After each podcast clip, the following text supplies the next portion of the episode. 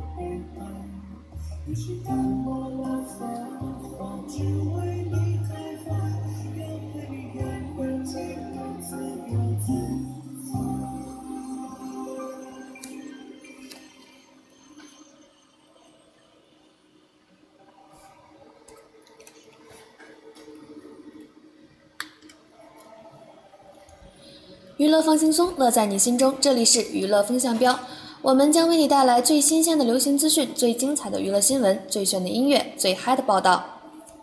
聆听娱乐最前沿，感受焦点第一线。我们相约在高端、大气、深度、上档次的娱乐风向标。很高兴又和同学们见面了。大家好，我是张琪。大家好，我是王博。大家好，我是宋新瑶。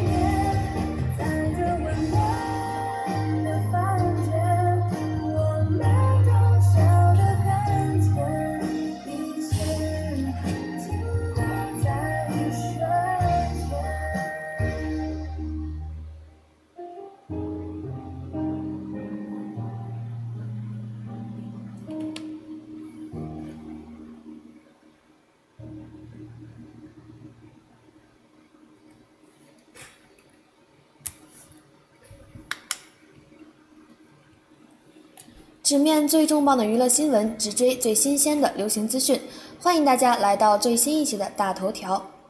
很多人说华语流行音乐就是欧美流行音乐的汉化版，因为无论是乐器还是曲风形式，几乎都是一比一的复制品，除了语言不一样，很多细节都一样。其实啊，这个说法是不对的。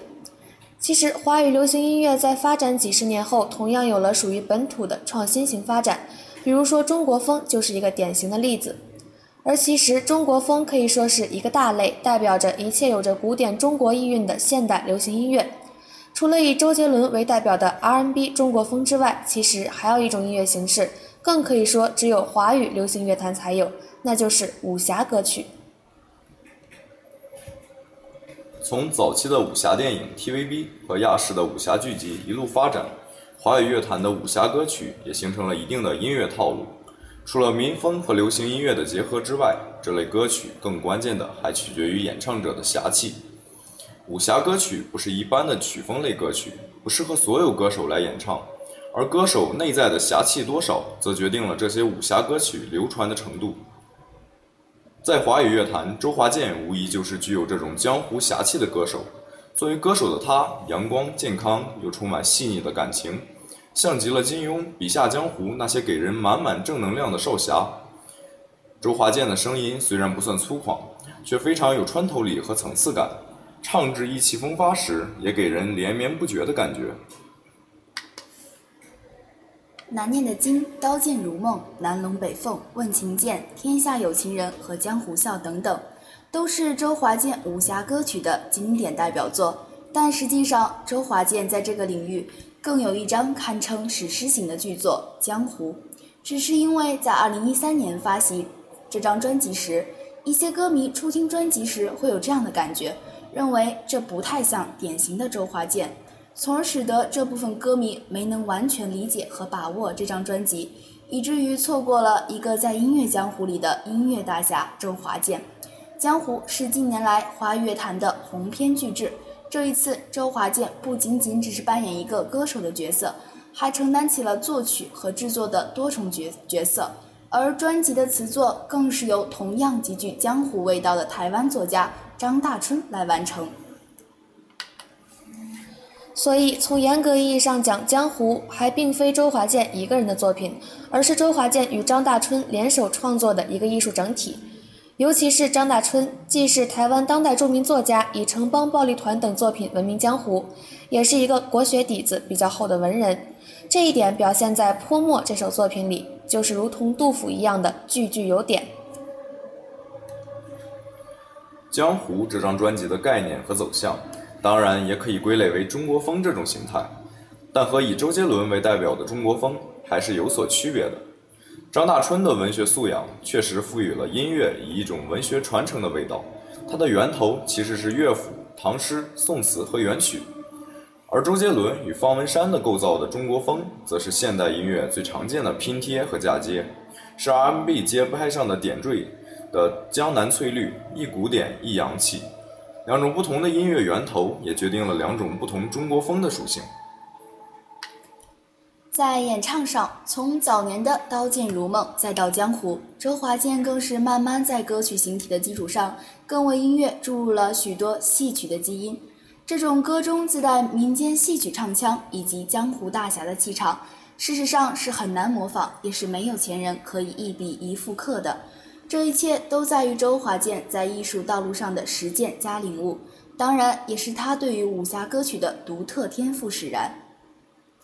其实，作为华语乐坛实力音乐人和阳光游子的周华健，拥有许多脍炙人口的代表作，如《花心》《让我欢喜让我忧》《朋友》《风雨无阻》《孤枕难眠》《爱相随》。但细品品品，却发现原来在他的音乐生涯中，还有大侠这条隐藏的线。而且，随着《江湖》这张专辑的推出，也证明了周华健对于这种类型音乐的欣赏及造诣。即使近年来的他更多因为纵贯线被人熟知，但如果在十月二十六的超级版大事发生中再见这位昔日红遍华语乐坛的偶像与实力派兼具的音乐人时，其实你更应该亲切地称呼他一声“周大侠”。嗯，今天的节目没有酷剧劲搜，所以我们在这里给大家介绍两部电视剧。第一部就是由赵志伟、徐阳、张瑞涵等主演的网络剧《蔚蓝五十米》，已于十七日播出。今日片方发布遐想版创意海报，张若晨、程哲海两位男主角面带迷之微笑，端坐书桌前，下半身却已神游四海。那么，这部完全由九零后创作团队、九零后新人演员拍摄完成的高能青春氧气网络剧，都有哪些精彩看点呢？中二热血少年激浪青春，刮起高能青春氧气励志风。中二的学生年代，各种任意成组的小队承载着最多的欢乐。蔚蓝五十米深谙青少年学生时代的嗨点，剧中也有不同性格和画风的组合，可以让网友秒懂到剧情设置。此前，蔚蓝五十米曾经通过几款预告片祭出史上最劲爆的男神经游泳队，也曝光过前国家队队员张若晨演讲时怯场、男一队文化课全军覆没、队员与教练掐架这样的有趣的剧情。不过，在打打闹闹中，游泳少年们也渐渐学会相互扶持、相互鼓励，渐渐明白了成长和梦想的含义。这也正是该剧想要展现的积极向上、青春正能量的主旨所在。同时，形形色色的人设集结和青春氧气阵容亮相，让翘首以盼的粉丝们即将迎来青春剧新的打开方式。最美好的青春，我们绝不辜负。剧中主角张若曦和程哲海的奋斗过程，很好的诠释了这剧集的这句 slogan：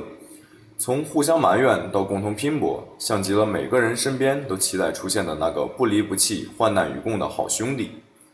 当全体游泳队员喊出“团结奋发，为国争光，千帆竞发，力争上游”的口号时，有梦、有痛、有泪的热血少年，激浪的青春，同样让人感动。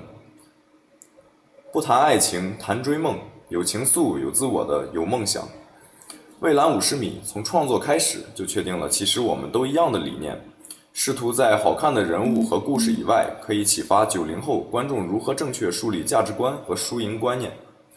力图讲述一个更贴切每一个人的故事，来还原青春最真实的色彩。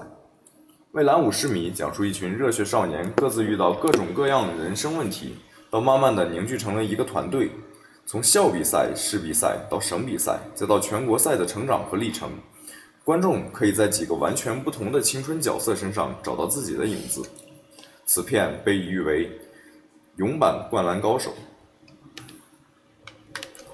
剧中，程哲海和张若晨从小一起练游泳，计划在全国游泳冠军赛中双双折桂，并一起进入国家预备队。不料，程哲海阵前落马，机会拱手他人。两年后，国家队队员张若晨被派遣回原籍训练待命，程哲海则寻衅滋事，被迫转学离开普高，并在乐海体校再次遇到张若晨。两年前的不告而别，两年间的杳无音讯，让阿若对小海颇多怨念。小海的轻佻更令阿若失望痛心，而体校严格的训练和生活，更令阔别运动员身份两年之久的小海面临巨大挑战。在两位男主角之间，还夹杂着做事严谨的耿直狗尤丹，三人之间有着微妙的情感纠葛。不过，该剧最神奇的地方，则是通篇连一句喜欢你的告白都没有。却能。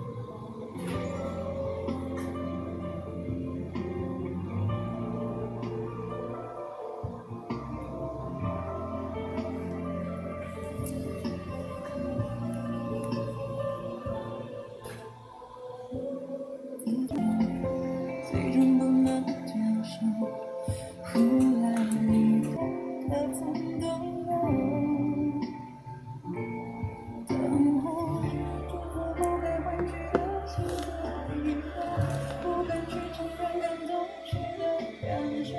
对于不好的你在意。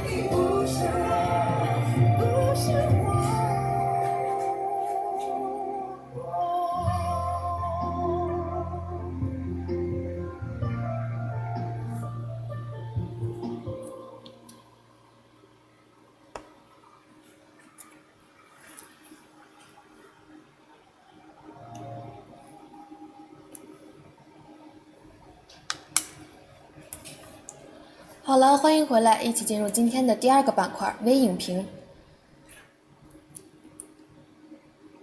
今天我们来给大家解析的电影是《羞羞的铁拳》。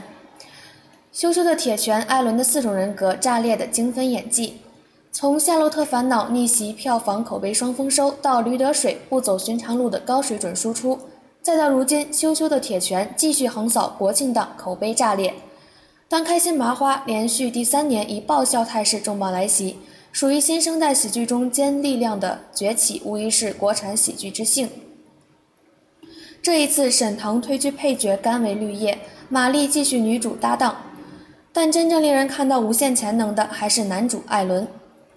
大傻伦从配角到主角的逆袭之旅堪称华丽，他用精分演技淋漓尽致诠释双向人生、四种人格的自由切换。也为他未来的大荧幕提供更多的可能性。作为一部主打经典老梗、男女互换身体的电影，《羞羞的铁拳》的故事其实并不算新颖。男主假拳拳手爱迪生与女主正义体育记者马晓阴差阳错一吻被电击，导致互换身体，从而引发一系列的爆笑故事。如果仅仅只是停留在如此阶段，显然本片并不足以支撑开心麻花的招牌。但老套路之外，还糅合拳击励志题材元素，外加经典武侠片套路上山学艺，旧瓶装新酒的重重装上阵，呈现出一部绝对好看好玩的好电影。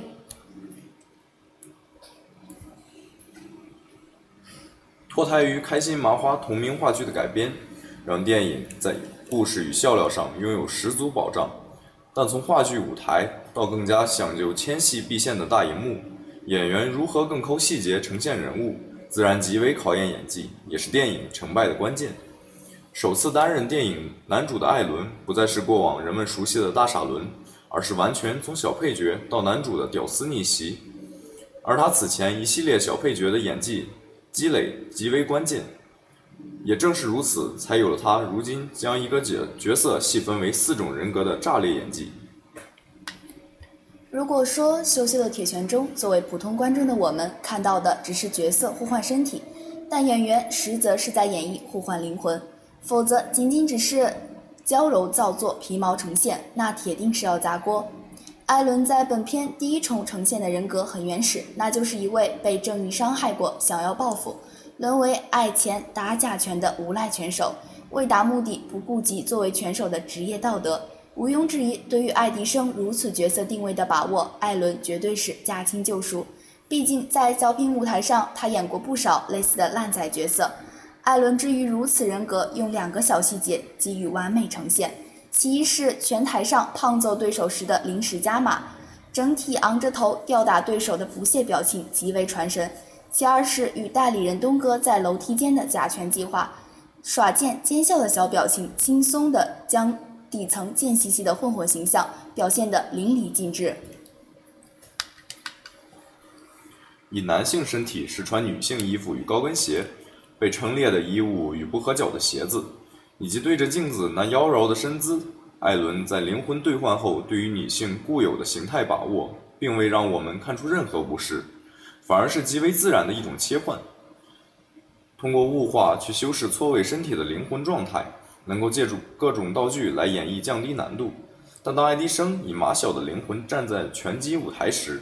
他在披风被扯下第一时间娇羞捂胸，以及向对手进攻时祭出的用小拳拳捶你胸口，如此全然女性化的方式表现真我，才是真正的羞羞的铁拳。当然，如此男女错位的身体梗可以继续用来制造大量笑料，但一味停留在如此层面，自然是容易令观众厌倦的老梗。在度过了身体互换的初始阶段以后，爱迪生也在逐步适应男性身体与女性灵魂的共存，而艾伦要完成小女人到女汉子的过度演绎，如此第三重人格的递变才是本片最重要的过程与看点。不再是拘泥于外在女性化的呈现，艾伦已经在一点一滴进入到马小的内心，他的心理内在会时不时地将女性固有对待情感的小心眼暴露出来，在拳台各种花样百出被揍。借助不同方式认输坑爱迪生，在打打闹闹中塑造角色容易，能够用欢乐的动态剧情去诠释人物。有过如此必经阶段的历练，也才有立志复仇后的从小女人成成长为女汉子的成长蜕变。爱迪生的身体依旧，马小的灵魂也依然。该如何短时间内升级完成蜕变？上山学艺戏码的开启，因为出于角色的成长需求，更多的在内敛完成从身体到心理的淬炼。各种稀奇古怪的练功招式时，马小与爱迪生朝朝夕相处，某些刹那，两人之间似乎已经没有性别之差。但喝醉后连连退、连连后退、拒绝拍照的女性怕丑心理，强行夺过魏州特权嘴角那一声哼的意味等。更可算作是通过细节来强化男女错位，堪称高明的演绎方式。当真正踏上拳台打响最关键的决战时，爱迪生身体里住着的马小已经蜕变成为了女汉子。她在比赛第一回合开始阶段接连暴揍无良，柔弱女记者蜕变成为了铁血女汉子拳手。只是三个月的特训，终归是短时间促成版。在被无良连续还击，处于被虐压状态时，属于艾伦演绎第四重人格也再一次应运而生。再一次被雷击电中的深情一吻过后，身体重新换回来的艾伦再度演演回爱迪生的男性角色，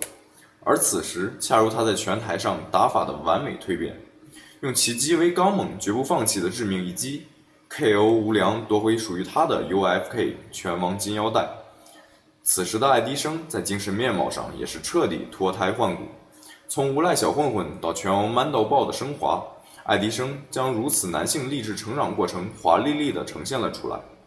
竟然大有影片激战的即视感。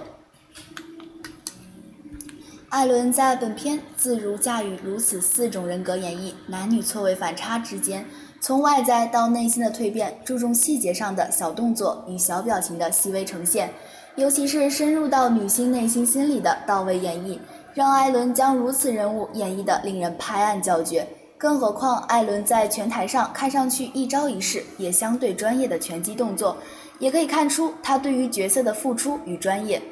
且区别于过往配角时的刻意扮傻扮娘的戏剧化，艾伦在本片里塑造的爱迪生无疑更有深度和立体感。而他在表表演上也证明拥有无限潜能的可发挥空间，自然是极为期待他在下一次大荧幕又会是以何种令人意想不到的角色。好了，本期的微影评到这里就结束了。一段音乐过后，一起进入今天的最后一个板块。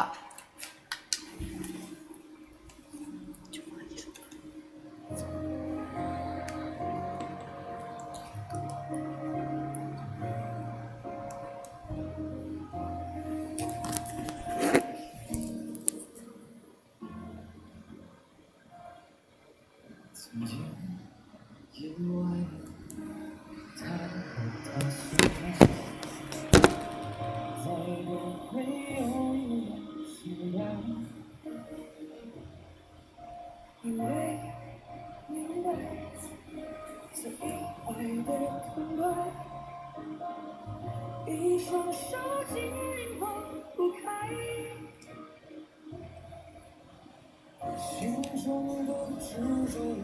未来。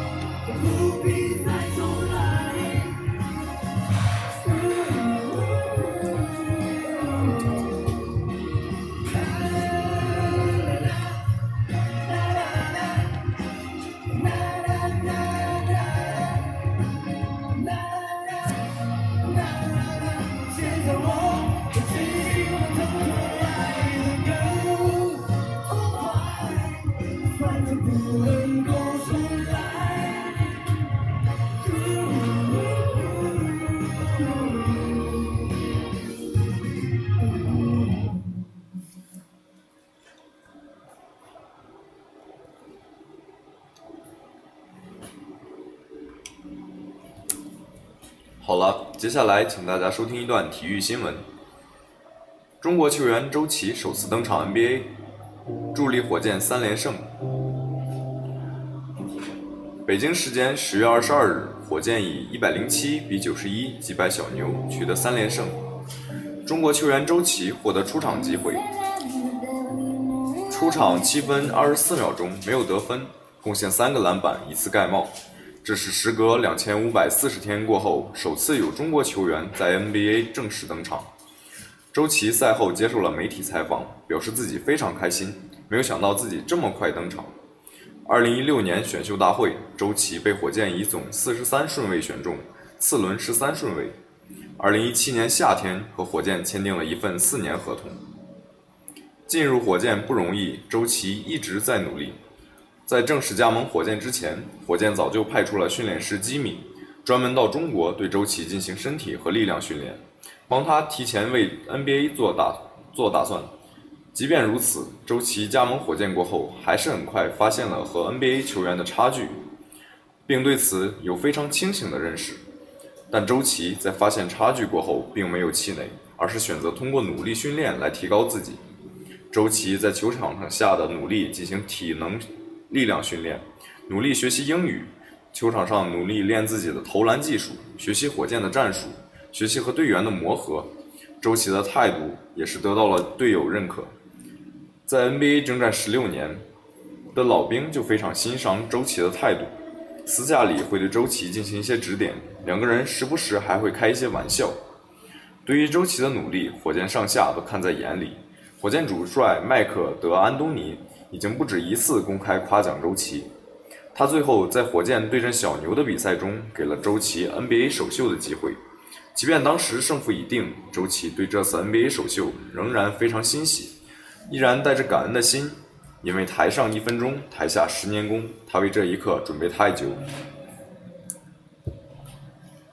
对于周琦来说，今天首秀过后，NBA 生涯正式拉开帷幕，他将会拥有很多机会书写自己的历史。面对这一切，周琦还是显出了超越年龄的成熟，因为在他加盟火箭之前，有太多人给了他建议，其中就包括火箭名宿姚明。周琦现在的目标非常明确，就是通过自己的努力适应美国文化，在球场上下都全面的融入火箭。好了，本期的节目到这里就结束了，欢迎大家在同一时间收听《诚意之声》的其他栏目。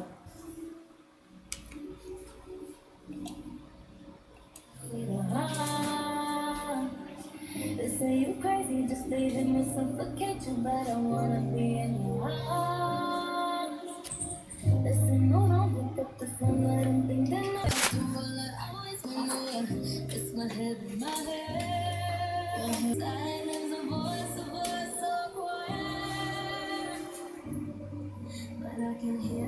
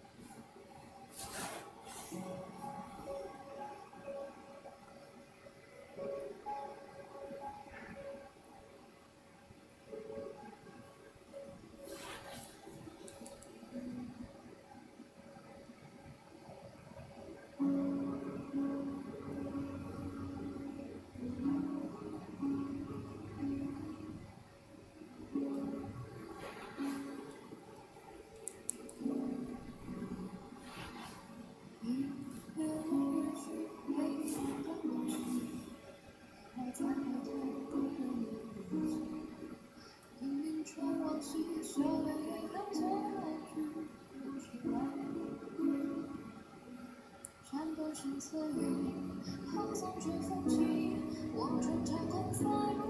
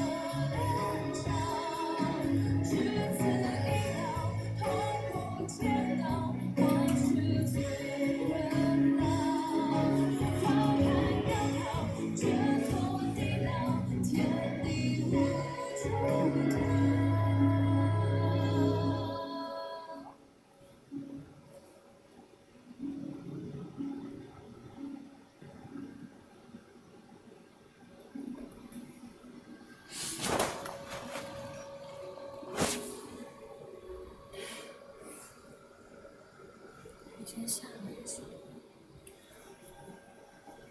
叫我，